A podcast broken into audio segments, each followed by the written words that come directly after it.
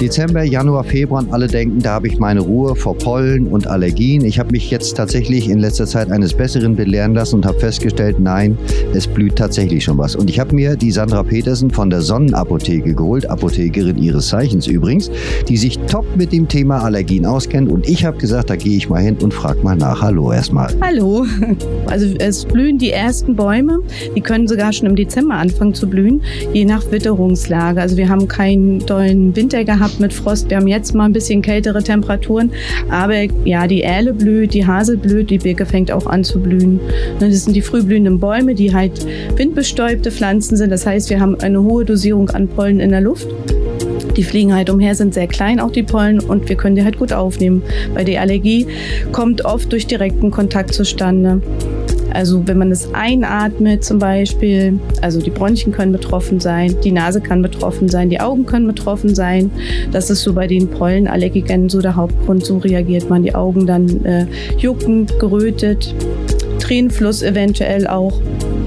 Die Nase Niesreiz, Schleim wird produziert in der Nase, die Nase ist verstopft und ganz schlimm ist es, wenn man dann wirklich auch, wenn es in die Bronchien geht und man doch so eine Art Asthma entwickeln kann oder einen asthmatischen Husten bekommt. Ähm, oft fangen Allergien so im Kindesalter an, Jugendalter und Erwachsene haben eigentlich eher seltener neue Allergien, aber auch das kommt immer vor. Wir haben oft in der Apotheke die Kunden, nee, ich habe keine Allergie, ich bin noch nie allergisch gewesen. Das kann trotzdem der Anfang sein, ja. Wie ich jetzt nämlich gerade festgestellt habe, aber neben den Frühblühern oder Bäumen ist das ja nicht die einzige Sorge, die wir uns machen müssen. Es gibt ja da noch ein paar ganz ganz spezielle Arten. Also Pollenallergiker haben oft Kreuzallergien. Das heißt, man reagiert im Frühling oder vielleicht sogar schon Winter auf die Bäume und man isst einen Apfel, Kirsche, äh, eine Pflaume, die man sonst essen konnte und plötzlich reagiert man auch darauf allergisch. Das sind sogenannte Kreuzallergien, die man immer ein bisschen im Auge behalten sollte, wenn jemand Pollenallergiker ist das sind so die, unsere Bäume sind halt die frühblühenden äh, Pflanzen. Es gibt aber leider noch mehr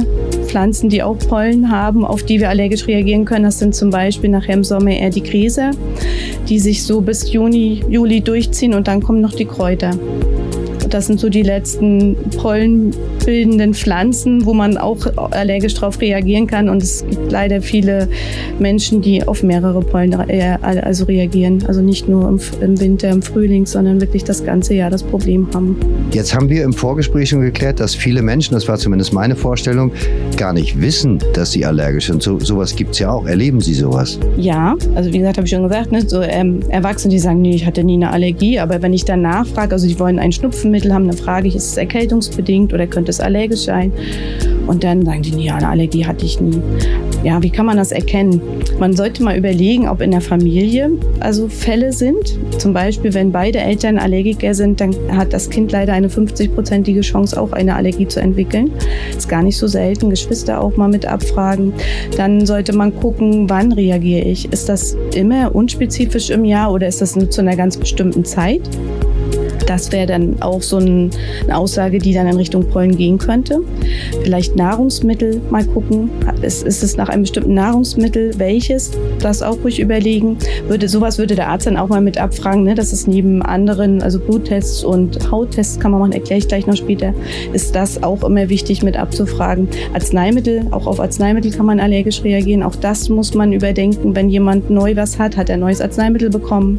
Und ähm, dann sind auch mal noch Witterungen Fütterungsverhältnisse, Umgebung, also vielleicht auch Tiere, die man irgendwie, man ist umgezogen und da in der Nähe sind irgendwie doch bestimmte Tiere oder der Nachbar hat eine, ein Tier oder die Freundin, auch das sollte man immer mit überlegen. Und was für Symptome sind da? Wann sind sie das erste Mal aufgetreten? Wie doll sind sie? Und habe ich vielleicht auch schon was dafür gemacht? Also, dagegen, also dagegen gemacht? Also habe ich was eingenommen schon? Ne? Auch das wäre wichtig, dem Arzt alles mitzuteilen. Auch körperliche Belastung kann manchmal, also es gibt so eine Belastungsasthma auch, also sowas auch in Richtung, wenn man das, wenn das einem auffällt, sollte man das auch dem Arzt mitteilen. Das sind so Sachen, die der Arzt abfragen würde im Gespräch. Außerdem kann der Arzt einen Bluttest machen. Da kann man halt spezielle Antikörper nachweisen und man kann auch spezielle Blutkörperchen nachweisen, die bei Allergien erhöht sind. Und der Arzt kann zusätzlich so eine Art Hauttest machen, den nennt man Pricktest. Da kann man die Allergene, also Allergene sind die auszulösenden Stoffe im Körper, die zu der Allergie führen oder diese Allergiesymptome ähm, praktisch hervorrufen Da bringt da halt oberflächlich der Arzt oder die Schwester beim Arzt äh, die Allergene in die Haut ein und guckt nach einer bestimmten Zeit, wie hat die Haut darauf reagiert. Wenn da so dicke Beulen, Pusteln kommen, dann ist das schon ein gutes Anzeichen, dass genau dieser Stoff der Allergen auslösende Stoff ist. Ne, und ich würde jedem immer raten, das auch wirklich ärztlich abzuklären, weil nur genau, wenn man weiß, worauf man allergisch ist, kann man das auch meiden, weil das ist immer das Beste. Man soll diese Allergien meiden. Und sind wir bei den Pollen, die können wir nicht meiden, wir können ja nicht uns einschließen das halbe Jahr über. Aber es gibt da auch einige Tipps, was man machen kann. Man kann zum Beispiel äh, einen Pollenflugkalender, also in den Pollenflugkalender gucken, wann was blüht. Man kann äh, eine Pollenflug-App sich auch runterladen. Je nach Witterung ist nämlich die Luft unterschiedlich belastet. Man kann halt früh morgens eher lüften oder ganz spät abends. Da ist auch die Luftbelastung nicht so hoch.